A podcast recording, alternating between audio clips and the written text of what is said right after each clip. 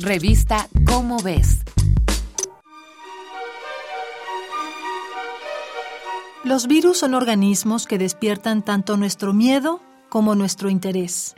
Se comportan como seres vivos, aunque muchos especialistas aún ponen en duda que lo sean.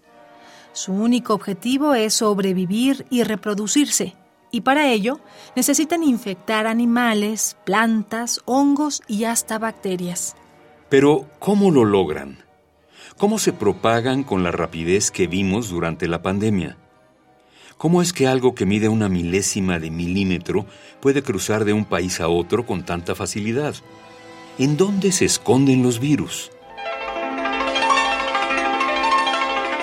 Sabemos que la estructura más elemental de la vida, o cuando menos de la vida como la conocemos, es la célula.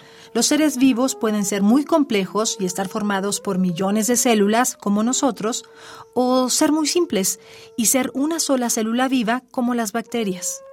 El ADN de los organismos celulares flota libremente en su interior mientras que estos organismos son capaces de vivir independientemente dentro de un ecosistema como en el agua o en el interior de una persona, los virus dependen forzosamente de otra criatura para sobrevivir.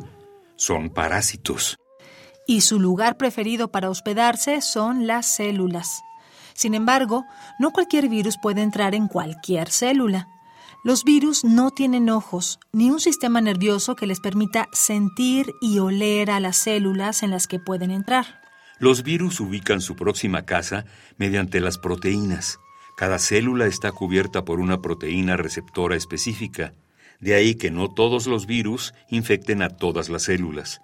Estas, cuando sirven como el hogar de un virus, son conocidas como hospederos.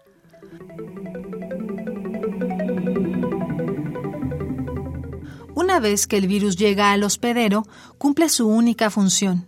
El virus se desnuda literalmente.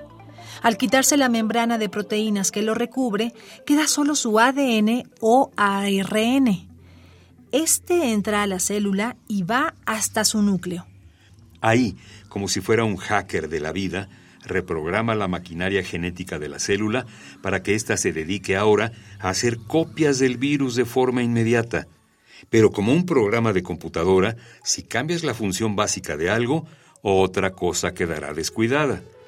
Y cuando el cuerpo intenta defenderse, provoca reacciones como la fiebre para intentar matar al virus.